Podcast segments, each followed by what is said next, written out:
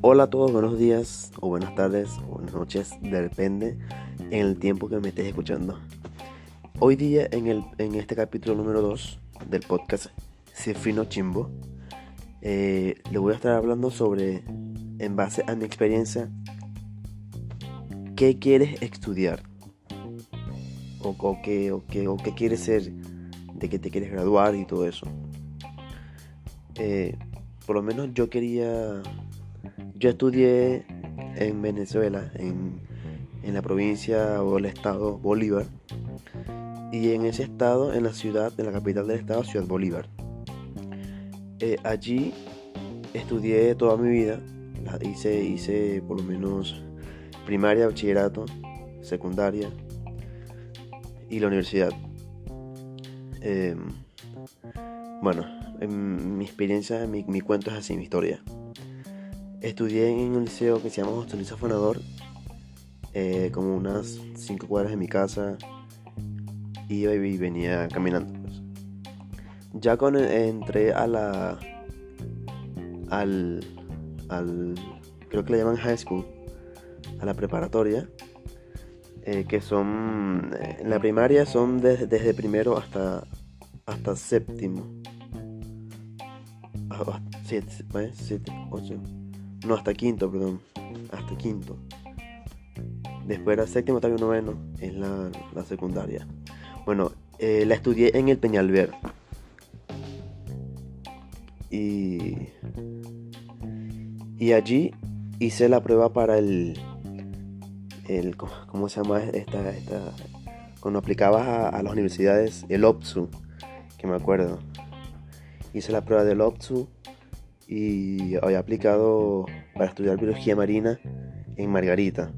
Margarita es, una isla que queda en Venezuela, muy turística y muy, conocida a nivel internacional eh, por, por sus hermosas playas y todo eso. Y lo que yo quería estudiar, que era biología marina, lo daban solamente allí.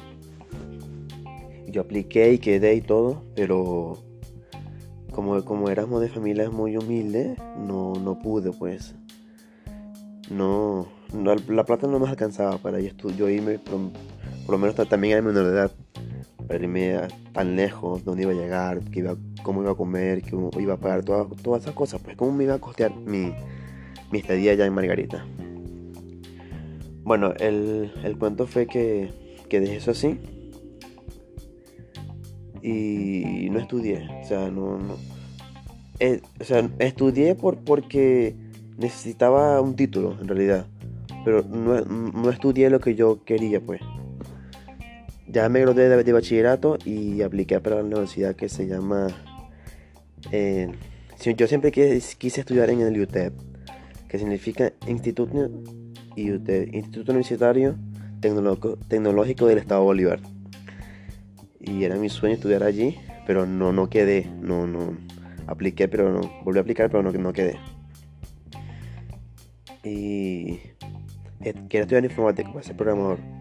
Porque en, en, el Peñalver, en, high school, había, había, visto clases de informática y me encantaba todo, todas esas historias. Bueno, este, no quedó otra que como mi hermano estaba estudiando comunicación social, comunicación social, él, él estaba estudiando en la UBB, o creo que iba a aplicar ese año, no me acuerdo cómo fue la cuestión y dijo, como yo, como yo estaba haciendo nada, porque recién me había graduado del, del, high school, del, del preparatoria, del bachillerato. Bueno, él, dijo, vente pues, y aplicamos, saqué mis papeles, toda esa cuestión, y, y empezamos. Yo empecé por informática y él empezó por comunicación social. Pero en ese tiempo hubo un, periodo que eran, creo que le llamaban trayecto inicial, tres meses creo que era algo así.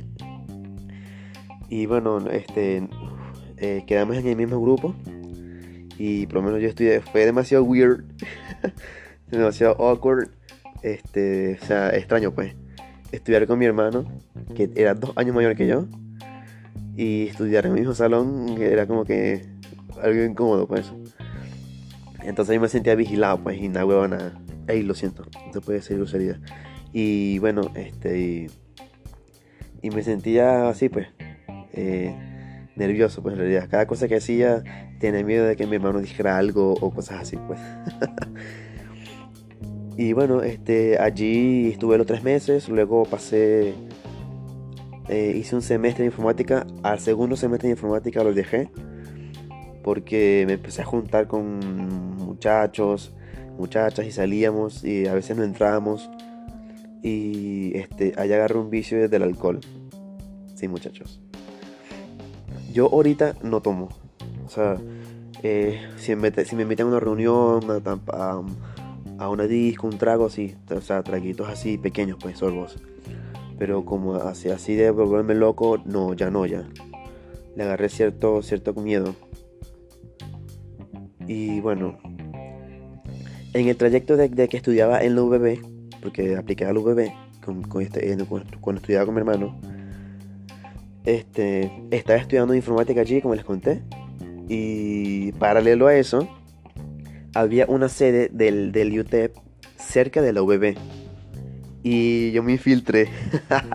Esto es una historia que casi nadie la sabe. Me infiltré y conocí a un muchacho que era apellido igual que yo. Se llama Javier Brito. Y nos hicimos amigos y todo. Y yo, yo le conté mi historia, pues que no, no, no había podido entrar al, al UTEP, que estudiaba en el UBB, pero no me gustaba, bla, bla, bla, bla. Toda esa cuestión. Y él me había dado un carnet, porque para entrar a la universidad necesitas carnet, juro.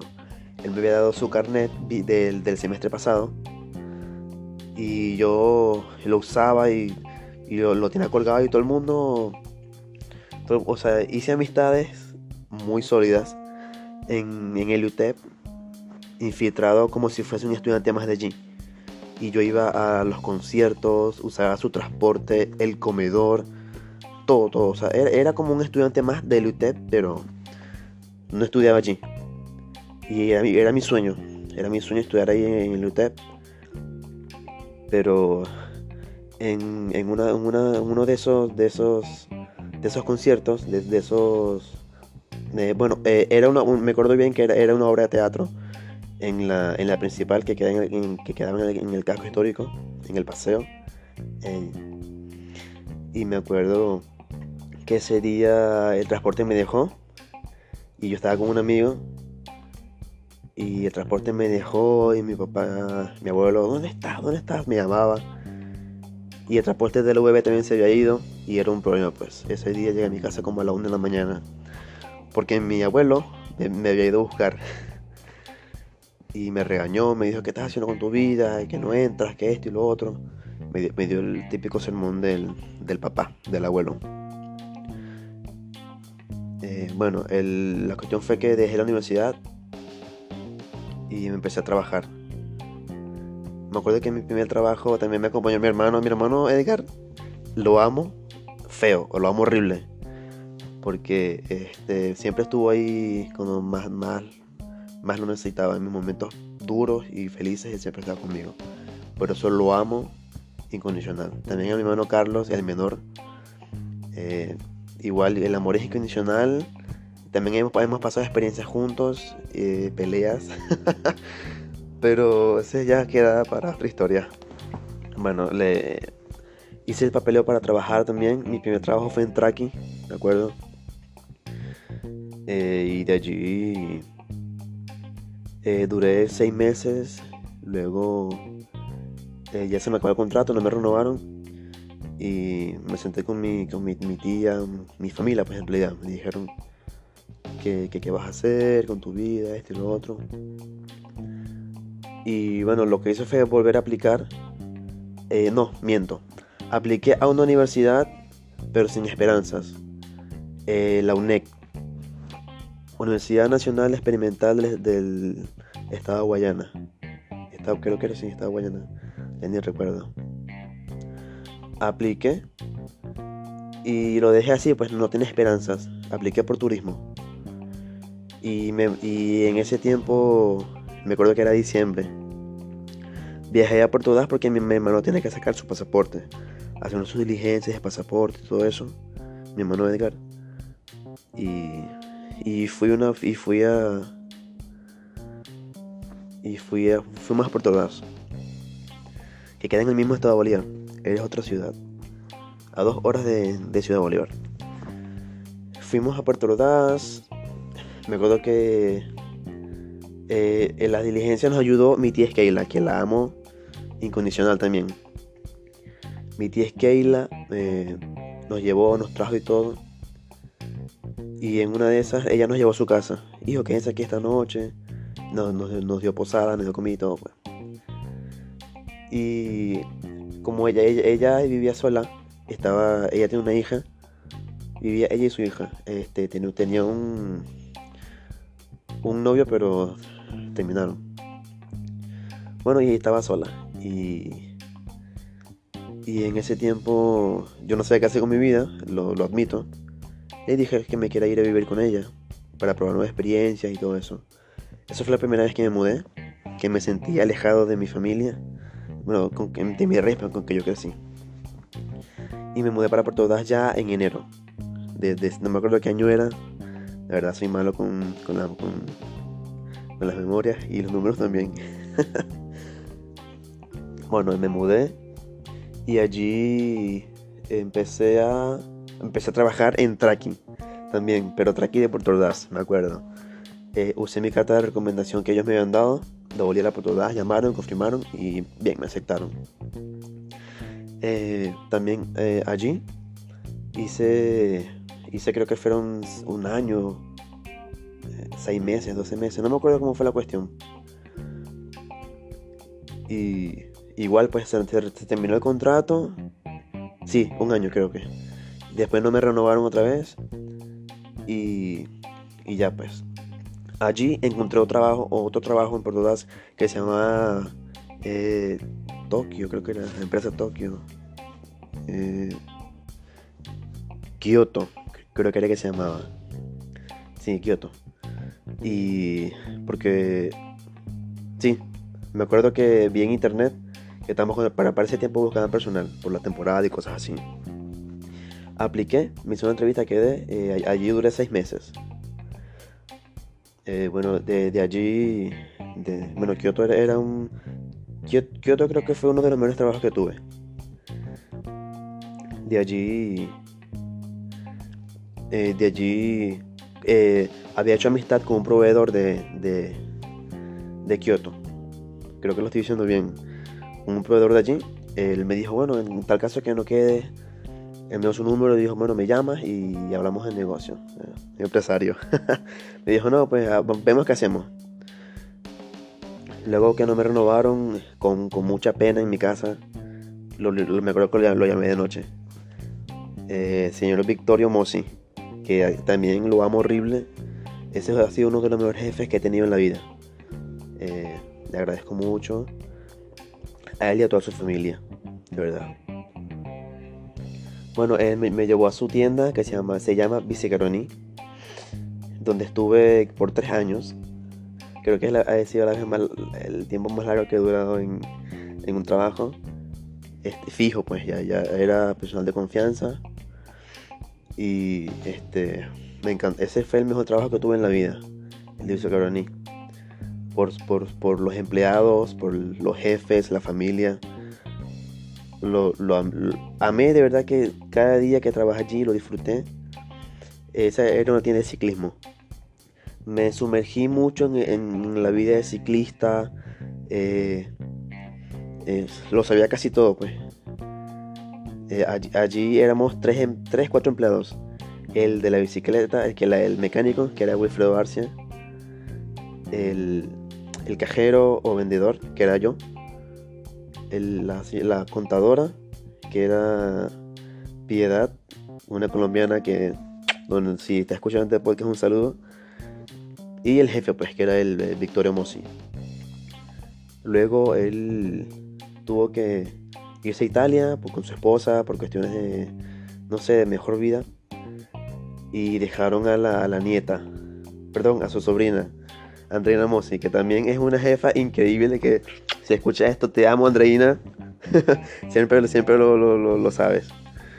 Este, también estaba a cargo su esposo Osvaldo, Osvaldo Romero, que un saludo, mi, pana también tengo mucha aprecio.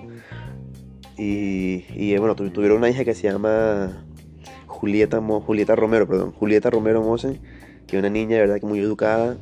Y durante los primeros años que estuve allí, de verdad que amaba cuando la, la llevaban para el trabajo.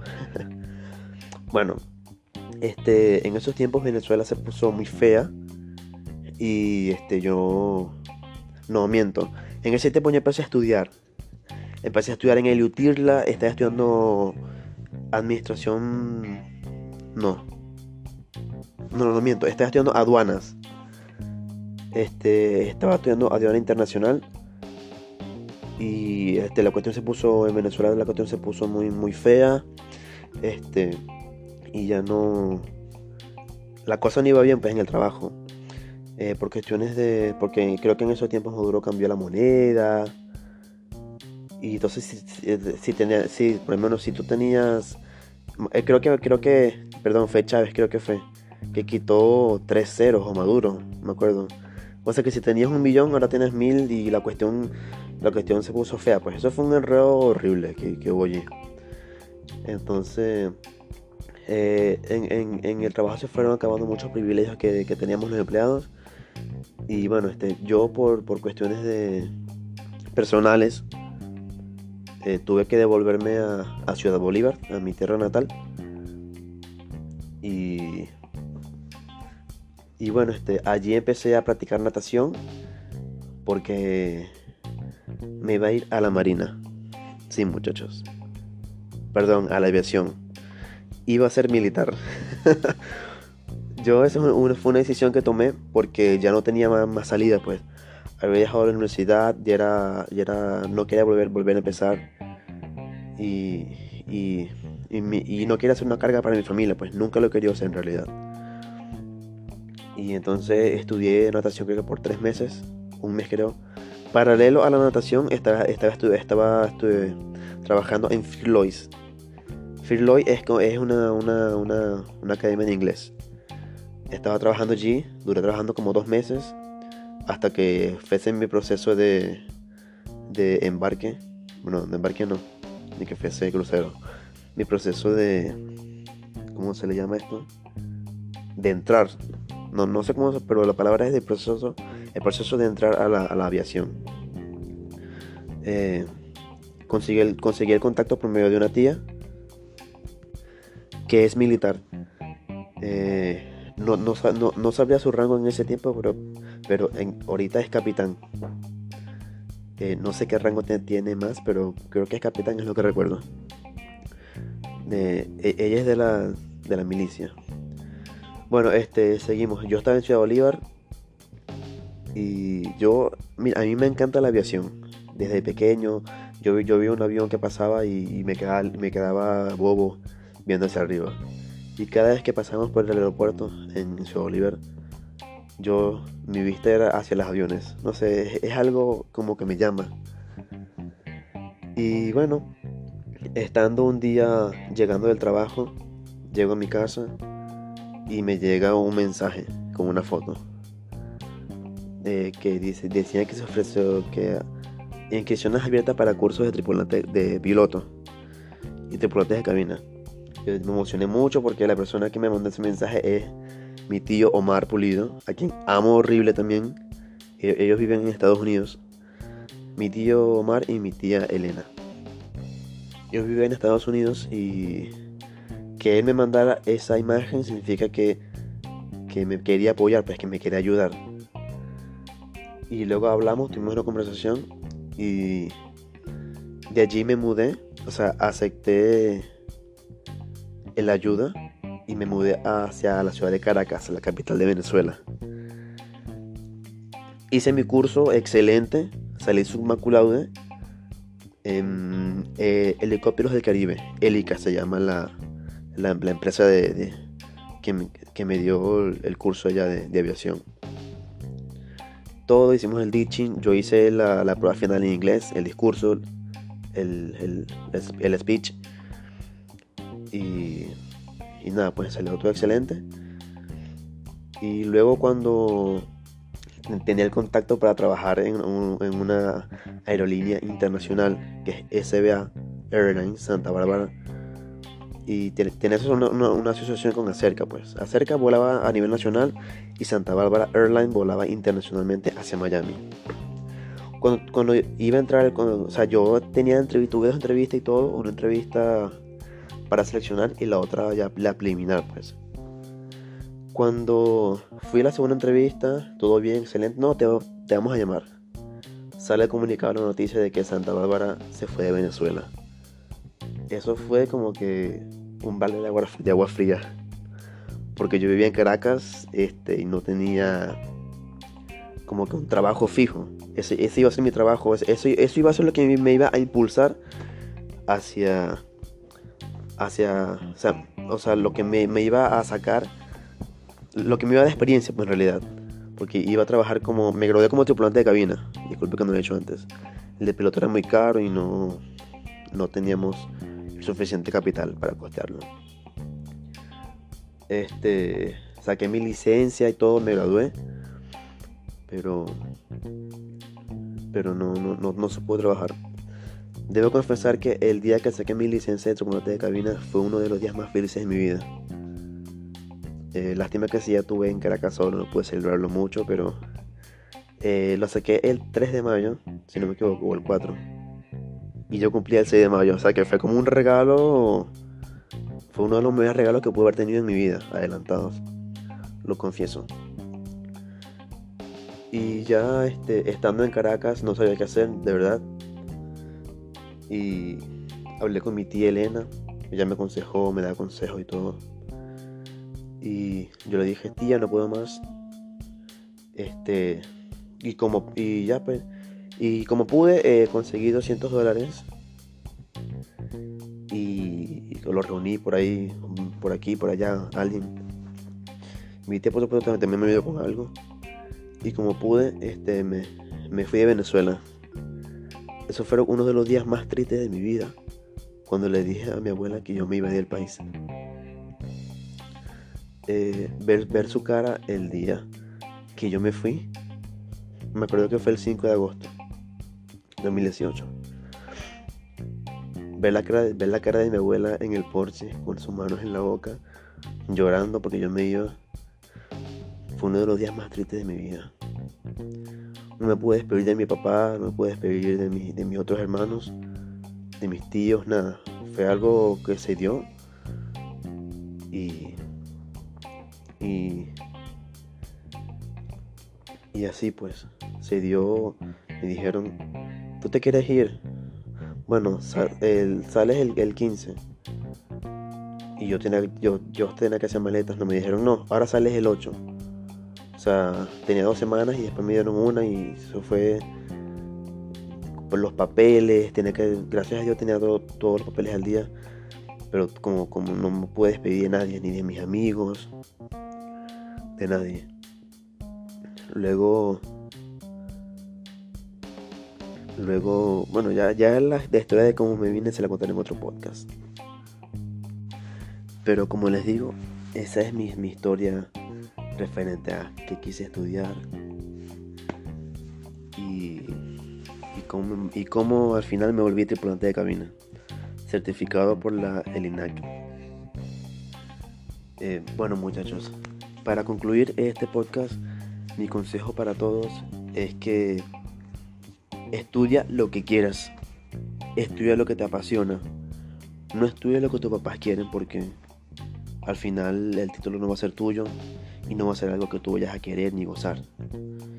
Estudia lo que tú quieras, lo que te apasione, lo que salga de tu corazón. Y si...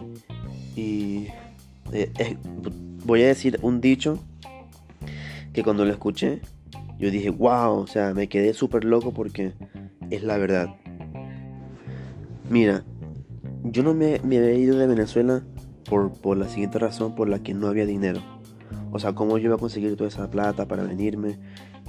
Y cuando se quiere, se puede. Yo, yo reuní 200 dólares, que fue lo, con lo que me vine a Perú, justo. Y hasta me estafaron. Después les cuento esa historia. Pero el dicho dice, Cuando la plata es el problema, no hay ningún problema. ¿Por qué? Porque la plata se consigue. ¿Me entiendes? Se trabaja por la plata. Y si tú tienes a alguien que te apoye, perfecto. Pero mi consejo de, hoy es que es que seas tú, vive. No solo vivas. Vive porque eres tú. Al final, mira, al final del día, el que abre los ojos y los cierra todos los días eres tú. Así que de corazón te digo que, que estudies lo que quieres y que de verdad te plantees lo que quieres ser. Yo quería ser tripulante, bueno, en realidad quería ser piloto, pero terminé siendo tripulante de cabina y y mira que estoy aquí en Perú. No trabajando lo, lo que yo estudié, lo que de verdad amo y me gusta, pero estoy en pro hacia eso. Porque yo sé que algún día lo voy a hacer y lo voy a compartir con ustedes. Bueno muchachos, hasta luego, los quiero mucho y cuídense.